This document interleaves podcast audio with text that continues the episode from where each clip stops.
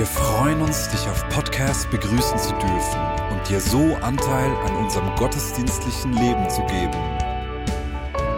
Wir danken dir für jede Form des Mittragens. Mit einer Online-Spende auf der Website kannst du die Vision der Vinja Bern finanziell unterstützen. Wir wünschen dir viel Inspiration beim Hören der Botschaft und Gottes Segen.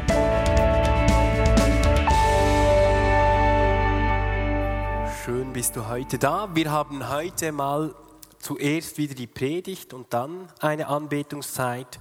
Ähm, das hängt damit zusammen, dass das passt, dass wir nach der Predigt Dinge noch verarbeiten können und das passt, wenn wir das in der Anbetungszeit miteinander machen können. Ich glaube, es gibt keine Zeit des Jahres, wo Menschen mehr über ihr Leben nachdenken als dieser Übergang von einem alten zu einem neuen Jahr. Viele nutzen diesen Übergang vom alten in ein neues Jahr als Chance, quasi Dinge zu verändern. Die meisten Menschen haben den inneren Drang, sich weiterzuentwickeln, sich zu entfalten, alte Lasten vielleicht loszulassen, Dinge neu zu ordnen oder schlechte Entscheidungen aus der Vergangenheit endlich einen Schlussstrich darunter zu ziehen. Oft enden gute Vorsätze für das neue Jahr aber bereits nach einigen Wochen oder Monaten ähm, irgendwo in Frust oder im Papierkorb. Ich habe dir mal ein paar Beispiele von guten Vorsätzen mitgebracht. Äh, ihr habt sicher noch andere, das kann man noch ergänzen. Jetzt das Problem bei diesen guten Vorsätzen ist ja, dass die manchmal einfach gut bleiben, aber meistens ist es schwierig, diese umzusetzen. Und dann passt man die an, Jahr für Jahr, quasi ein bisschen mehr und merkt, hey, irgendwie das, was ich mir da vorgenommen habe, äh, muss ich immer wieder neu anpassen und kann ich nicht so umsetzen, wie ich mir das eigentlich gewünscht habe und gedacht habe. Und oft bleiben wir eben an solchen alten, ungesunden, erlernten oder unverarbeiteten Mustern hängen. Und ich möchte dir heute anhand einer Geschichte von Petrus zeigen, wie innere Erneuerung gelingen kann. Es sind vier Phasen, oder zumindest wie es bei Petrus passiert ist. Es sind vier Phasen der inneren Erneuerung und ich glaube, dass wir von dieser Geschichte von Petrus so einiges lernen können und übertragen können auch auf unser Leben. Dieses Modell ist nicht in dem Sinne empirisch belegt, sondern soll uns mehr als eine Art große Landkarte dienen, die uns einen möglichen Weg zur inneren Erneuerung aufzeigt. Es ist die Geschichte von der Verleugnung von Petrus, beziehungsweise von Jesus, von Petrus. Seid ihr bereit? Die erste Phase von Petrus würde ich als Phase der Zufriedenheit und Sicherheit beschreiben. Petrus war einer der Jünger von Jesus und seit einigen Jahren mit ihm intensivst unterwegs. Es war ein junger, leidenschaftlicher Mann, ungefähr 20 Jahre alt. Ein initiativer Typ, jemand mit Selbstbewusstsein. Jemand, der sich wirklich etwas zugetraut hat. Eine Führungspersönlichkeit. Einer, der in sich selbst sehr sicher war. So sicher, dass er gesagt hat, ich würde sogar für diesen Jesus sterben. Und wir lesen in Matthäus 26, Vers 31 bis 33 folgendes. In dieser Nacht werdet ihr euch alle von mir abwenden, sagt Jesus. Denn in der Heiligen Schrift steht, ich werde den Hirten erschlagen und die Schafe werden auseinanderlaufen. Da beteuerte Petrus, wenn sich auch alle anderen von dir abwenden, ich halte auf jeden Fall zu dir. Das war Petrus. So war er. Mit einer klaren Ansage, siegessicher, bestimmt, entschlossen, ambitioniert, der Beste, der Größte, der Erste zu sein. Bei der Verhaftung von Jesus im Garten Gethsemane war er der Erste, der das Schwert zückt und einem Soldaten das Ohr abhackt. Petrus, wie er leibt und lebt. Impulsiv, ein Draufgänger, ein Haudegen, von sich überzeugt und fast ein bisschen arrogant. Wenn sich auch alle anderen von dir abwenden, ich halte auf jeden Fall zu dir. Könnte mir vielleicht jemand helfen, so diese Bücher hier ein bisschen wegzuräumen, ein bisschen eine Unordnung? Salome, kannst du mir vielleicht helfen, da die Bücher ein bisschen wegzuräumen? Ja, genau. Genau. Genau. Ja. Ja. Ja. Boah.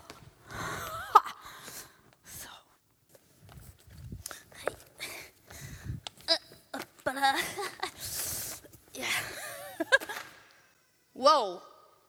Ey. Hey. Boah. Ey, wow.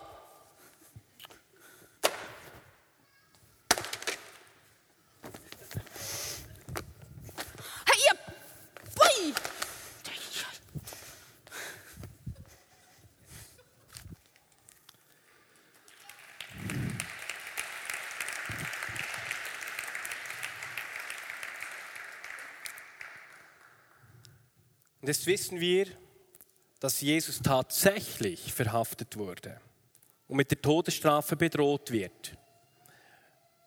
Wie reagiert nun Petrus? In Johannes 18 lesen wir Folgendes. Simon Petrus und ein anderer Jünger folgten Jesus, als er abgeführt wurde. Weil dieser andere Jünger, das war Johannes, mit dem Hohenpriester bekannt war, ließ man ihn mit Jesus bis in den Innenhof des hohenpriesterlichen Palastes gehen. Petrus blieb draußen vor dem Tor stehen, da kam der andere Jünger, der Bekannte des Hohenpriesters, wieder zurück, redete mit der Pförtnerin und verschaffte Petrus Zutritt. Die Pförtnerin fragte Petrus, gehörst du nicht auch zu den Jüngern dieses Mannes? Nein, ich nicht, antwortete Petrus. Ihr Lieben, in diesem Moment erlebt Petrus einen dramatischen Einschnitt in seinem Leben. Sein großes Versagen. Es ist quasi diese zweite Phase, die Phase der Verleugnung. Vor kurzer Zeit hat er noch vorlaut gesagt, wenn sich noch alle anderen von dir abwenden, ich halte auf jeden Fall zu dir. Und es kommt dieser Moment, wo seinen Worten Taten folgen und Petrus versagt radikal. Entgegen seiner Aussage verleugnet er Jesus. Da ist irgendetwas schiefgelaufen, anders als er sich vorgestellt hat. Er hat ja ein Ziel gehabt, ich, ich, gehabt, ich halte zu diesem Jesus. So wie du vielleicht auch ein Ziel hattest für dein Leben. Meine Ehe oder meine Beziehung wird gut. An dieser Arbeitsstelle bin ich erfolgreich. Meine Kindererziehung wird mir gelingen. Meine Noten in der Schule sind gut. Und so weiter und so weiter. Und plötzlich stellen wir fest, dass bei der Erreichung von diesen Zielen, dass wir versagen. Oder es nicht so läuft, wie wir uns das vorgestellt haben. Petrus befindet sich immer noch im Innenhof von diesem hohen priesterlichen Palast und jetzt lesen wir weiter in Johannes 18. Die Männer der Tempelwache und die Diener des Hohenpriesters hatten ein Kohlenfeuer angezündet. Sie standen um das Feuer herum und wärmten sich, denn es war kalt. Petrus ging zu ihnen, um sich auch zu wärmen.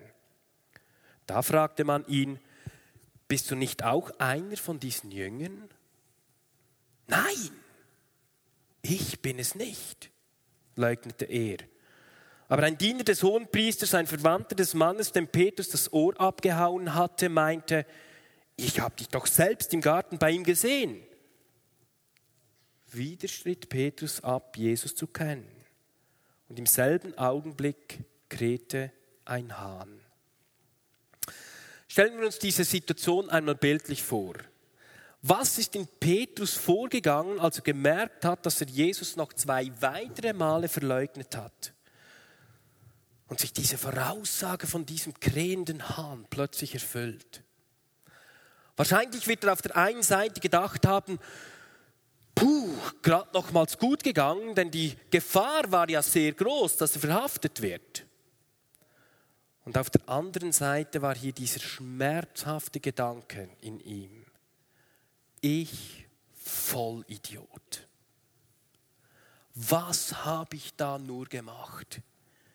Ich habe gerade meinen besten Freund dreimal hintereinander verleugnet. Und in ihm sind wahrscheinlich Gefühle voller Widersprüche explodiert.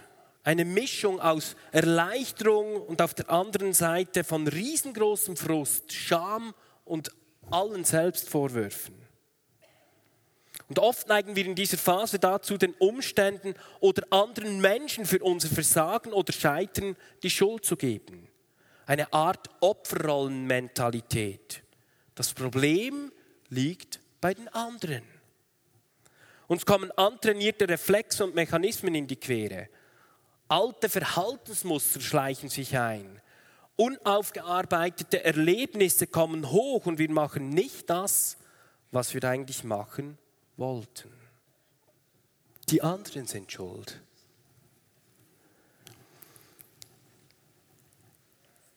In dieser Phase ist es wichtig, dass wir die Situation reflektieren.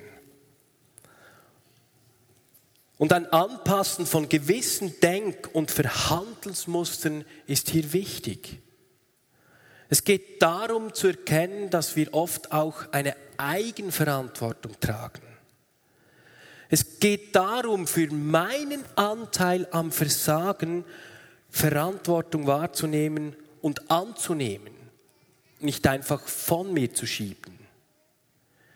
Diese Selbstreflexion und das Eingestehen von Schuld nennt die Bibel auch Buße tun. Und ist ein wichtiger Schritt auf diesem Weg der inneren Erneuerung. Das beinhaltet auch ein Umkehren und ein Reflektieren von ungesunden Denk- und Verhaltensmustern. Petrus erlebt ebenfalls diesen Moment, wo er zutiefst in seinem Herzen kapiert, dass auch er Eigenverantwortung trägt und eine gewisse Mitschuld am Versagen. In Lukas 22, Vers, Verse 60 wird das folgendermaßen beschrieben. Aber Petrus stieß aufgebracht hervor. Ich weiß nicht, wovon du redest. In diesem Augenblick, noch während er das sagte, krähte ein Hahn. Jesus drehte sich um und sah Petrus an. Da fielen Petrus die Worte ein, die der Herr zu ihm gesagt hatte. Ehe der Hahn heute Nacht kräht, wirst du dreimal geleugnet haben, mich zu kennen. Er ging hinaus und weinte voller Verzweiflung.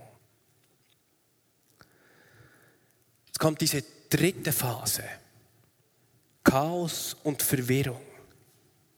Dieses Weinen voller Verzweiflung deutet das an und bringt zum Ausdruck, dass sich Petrus der ganzen Tragweite von seinem Verhalten bewusst geworden ist. Plötzlich brechen Reue und Last von seinem Versagen über ihn hinein. Und oft braucht es diesen Moment, wo man den eigenen Anteil schmerzlich wahrnimmt, damit wirklich innere Erneuerung passieren kann. Und klar, natürlich waren die Umstände richtig schwierig. Ich wüsste ehrlich gesagt nicht, wie ich reagiert hätte, vermutlich genauso wie Petrus. Natürlich war er übermüdet in diesen frühen Morgenstunden. Natürlich waren die äußeren Umstände ganz schwierig. Er wurde immerhin bedroht. Natürlich hatte er Angst. Und in dieser schmerzhaften Phase ist es wichtig, dass ich anfange, das Alte, das Vergangene, meine Erfahrungen, meine Verhaltensmuster wirklich zu überdenken. Und ich muss mir die persönliche Frage stellen, was habe ich mir eigentlich dabei gedacht, als ich damals diesen überteuerten Kredit aufgenommen habe, als ich damals meinen Chef beleidigt habe, als ich damals in meiner Ehe auf Stur geschaltet habe, als ich aufgegeben habe, auf meine Gesundheit zu achten, als ich angefangen habe, meine Probleme mit Alkohol zu begegnen, als ich angefangen habe, Pornografie zu konsumieren. Und so weiter und so weiter. Das alte Überdenken heißt sich bewusst machen, was eigentlich in mir vorgeht, das zu diesem Verhalten führt. Hinter jeder Handlung, hinter jeder Entscheidung stehen Überzeugungen und stehen Werte. Und wir müssen uns auch mal eingestehen, wenn es Fehlüberzeugungen, Lebenslügen oder Ängste gibt, die uns immer wieder zu Fehlentscheidungen und Handeln führen, die wir eigentlich gar nicht wollen. Petrus hat oft geredet, bevor er gedacht hat. Und Petrus hat oft gehandelt, bevor er gedacht hat. Er war ein Besserwisser.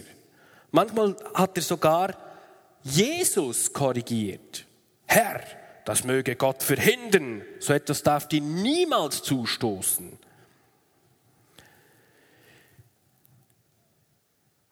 Diese Überheblichkeit von Petrus, dieses innere Denkmuster, diese innere Haltung, dieser innere Zwang hat ihn immer wieder zu Fehleinschätzungen und zu Fehlverhalten verleitet.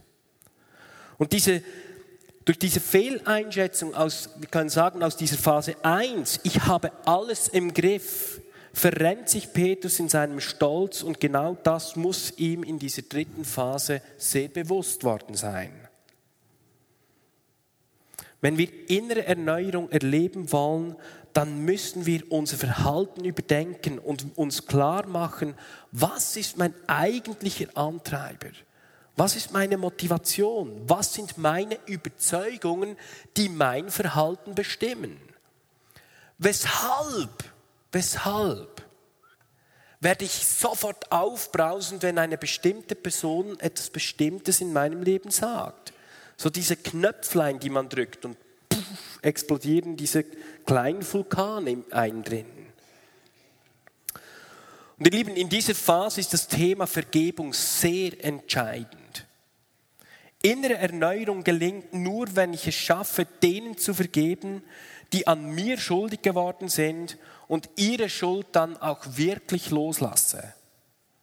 Wenn ich das nicht mache, dann trage ich quasi einen Rucksack von Schuld mit mir herum und das wird mein Verhalten in der Zukunft beeinflussen. Genauso wichtig ist es aber, dass ich mir selbst vergeben kann. Denn oft tragen wir Schuld mit uns herum als eine Art Rucksack, der mich in die Zukunft begleitet und mich lähmt, frustriert, irritiert, verunsichert und verängstigt. Und ein Aspekt ist hier besonders interessant.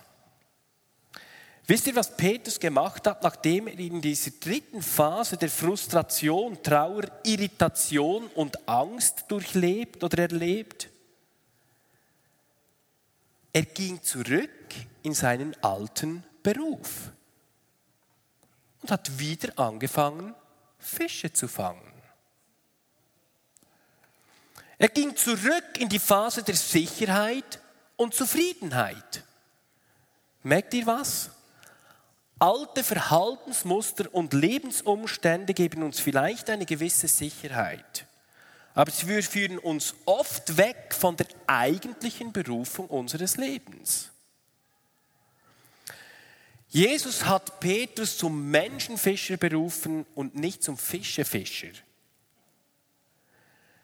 Petrus ist nicht diesen inneren Schritt der Erneuerung gegangen, sondern zurück in die Phase der Sicherheit. Dort, wo er alles im Griff hat.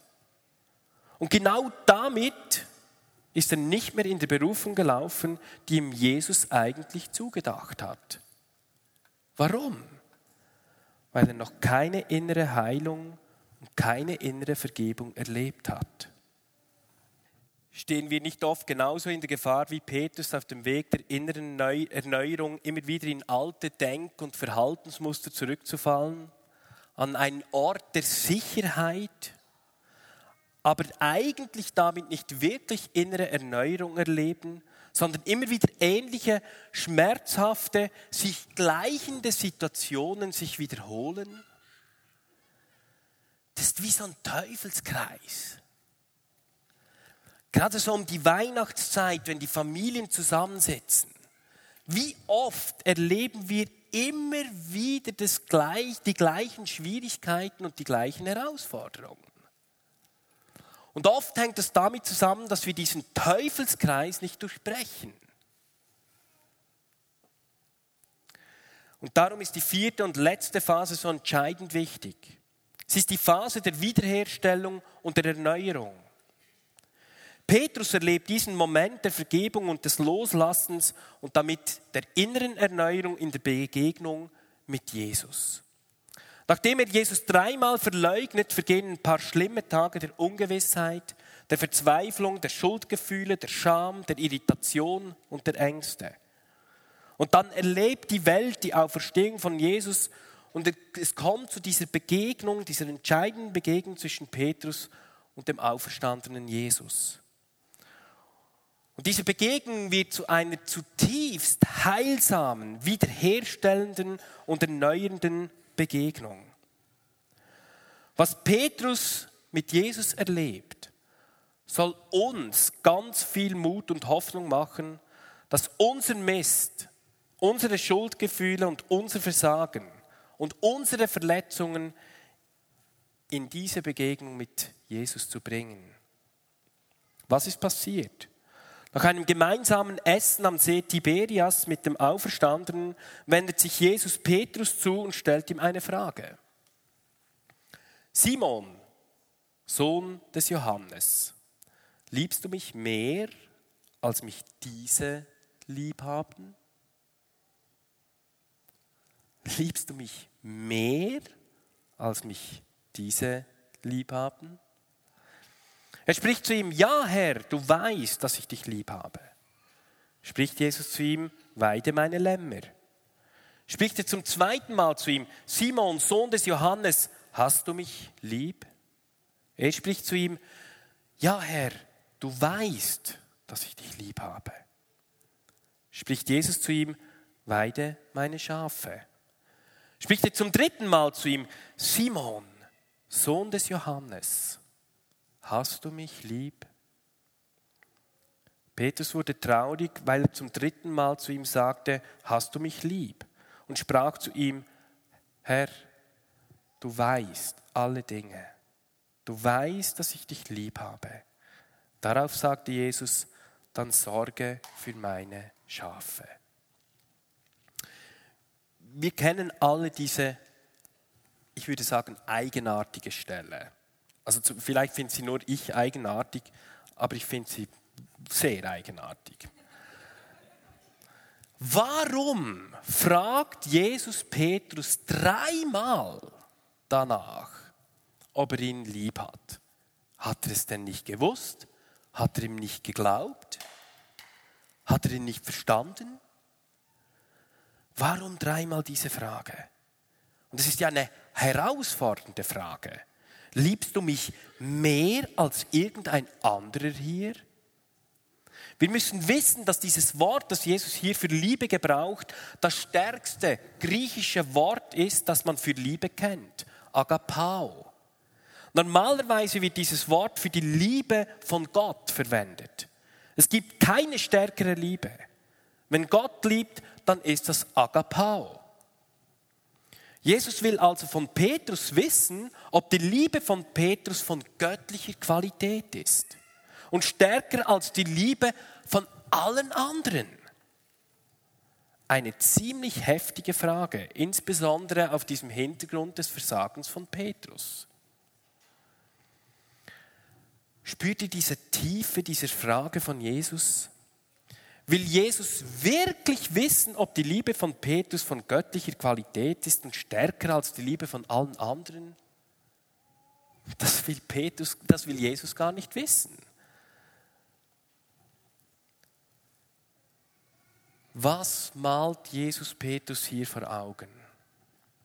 Petrus, so wie du bisher über dich gedacht hast, muss ich dir diese Frage stellen. Wenn du immer der Erste und Beste sein willst, dann drängt sich die Frage förmlich auf, ob du mich mit der stärksten aller Liebe liebst und mehr als alle anderen. Und der alte, unreflektierte Petrus hätte wahrscheinlich gesagt, klar, Jesus, ist ja logisch. Logisch liebe ich dich mit Agape-Liebe. Klar liebe ich dich mehr als alle anderen hier. So bin ich halt, Petrus. Anders geht's gar nicht. Mehr als alle, stärker als alle. Und jetzt wird's interessant. In der Antwort von Petrus merkt man, dass in ihm ein Prozess vorgegangen ist. Etwas ist passiert. Er antwortet nämlich, Herr, du weißt, dass ich dich lieb habe. Und diese Antwort beinhaltet nicht mehr die Art von, dass ich dich mehr lieb habe. Und er braucht hier für die Liebe auch nicht das Wort agapao oder agape, sondern das Wort phileo. Dieser Begriff Phileo meint Lieben in einer freundschaftlichen Art und ist inhaltlich eigentlich das, was Menschen fähig sind zu lieben. Man spürt in der Antwort von Petrus, dass er voller Demut um eine gute Antwort ringt. Jesus überzeichnet den Ehrgeiz und den Stolz von Petrus so sehr, dass er entlarvt und entwaffnet ist. Und die Antwort von Petrus bewegt sich nicht mehr auf dem Niveau der Frage von Jesus. Seine demütige Antwort zeigt, dass in ihm etwas passiert ist. Und jetzt kommt das Ermutigende. Diese Antwort von Petrus hat gereicht. Denn die Antwort von Jesus war nicht, tja, lieber Petrus, Pech für dich. Dann suche ich mir halt einen anderen. Jemand, der mich wirklich mit Agape-Liebe liebt und jemand, der mich mehr liebt als alle anderen. Jemand, der wirklich würdig ist, die Schlüssel des Reiches zu tragen und meine Schafe zu hüten. Das sagt Jesus nicht. Ist es nicht ermutigend, wie Jesus hier den inneren Erneuerungsprozess von Petrus nochmals aufgreift und begleitet? Ihm aber gleichzeitig bewusst macht, dass das, was Petrus hat, völlig genügt.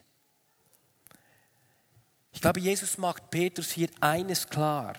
Du musst nicht der Beste sein. Du musst nicht der Größte sein. Du musst nicht der Schlauste sein. Du musst dich auch nicht ständig beweisen, um in meinem Reich eine Rolle zu spielen. Jesus überträgt ihm eine der wichtigsten Aufgaben überhaupt und sagt ihm damit, Petrus, ich vertraue dir mit dem, was du hast. Du brauchst nicht mehr zu bringen. Du brauchst nicht über dich hinaus zu wachsen. Es reicht, wenn du das bringst, was du hast. Und wir sehen hier eine vollständige Wiederherstellung und die ermöglicht Petrus sein Versagen loszulassen und sich mit Jesus auf einen kompletten Neubeginn einzulassen. Die Folgen von diesem Erneuerungsprozess, die sind beeindruckend. Denn eine Frage bleibt jetzt noch offen. Wie würde sich Petrus verhalten, wenn er jetzt nochmals diese Frage gestellt bekommt? Gehörst du zu diesem Jesus? Lass uns einen kleinen Sprung machen in die Apostelgeschichte. Wir lesen in Apostelgeschichte 4 folgendes. Doch während Petrus und Johannes zu den Leuten sprachen, kamen einige Priester und Sadduzäer zusammen mit dem Hauptmann der Tempelwache auf sie zu. Sie waren empört, weil Petrus und Johannes in aller Öffentlichkeit lehrten. Erst recht störten sie sich daran, dass diese Männer verkündeten, Jesus sei auferstanden und es gebe somit eine Auferstehung der Toten. Sie ließen die beiden Apostel verhaften und über Nacht ins Gefängnis sperren. Jetzt kommt es zum Verhör. Und die Umstände, die waren ja noch viel schwieriger als beim ersten Mal. Ich kann mir gut vorstellen, dass hier der ganze Himmel gespannt zugeschaut hat. Ich meine, wenn ihr euch vorstellt, vorher war es im Innenhof des, des hohen priesterlichen Palasts und es waren ein paar Mägde um das Feuer, die da nachfragten und jetzt war es quasi die Tempelpolizei selbst. Wie würde Petrus jetzt reagieren? Was würde er sagen? Und der Himmel hat zugeschaut. Apostelgeschichte 4. Erfüllt vom Heiligen Geist, antwortete ihnen Petrus, ihr führenden Männer und Oberhäupter unseres Volkes. Wir werden heute vor Gericht gestellt, wer wir einem Kranken geholfen haben. Auf die Frage, wie der Mann hier gesund geworden ist, gibt es nur eine Antwort. Und die wollen wir euch und dem ganzen Volk Israel gerne geben. Dass dieser Mann geheilt wurde, geschah allein im Namen von Jesus Christus aus Nazareth. Er ist es, der ihr, den ihr gekreuzigt habt und den Gott von den Toten auferweckte. Nur Jesus kann den Menschen Rettung bringen. Nichts und niemand sonst auf der ganzen Welt rettet uns. Die Mitglieder des Hohen Rates wunderten sich darüber, mit welcher Sicherheit Petrus und Johannes auftraten. Wussten sie doch, dass es einfache Leute ohne besondere Bildung waren. Aber sie erkannten die beiden als Jünger von Jesus wieder. Und der Himmel hat gejubelt. Lasst uns mal zusammen jubeln. Ja!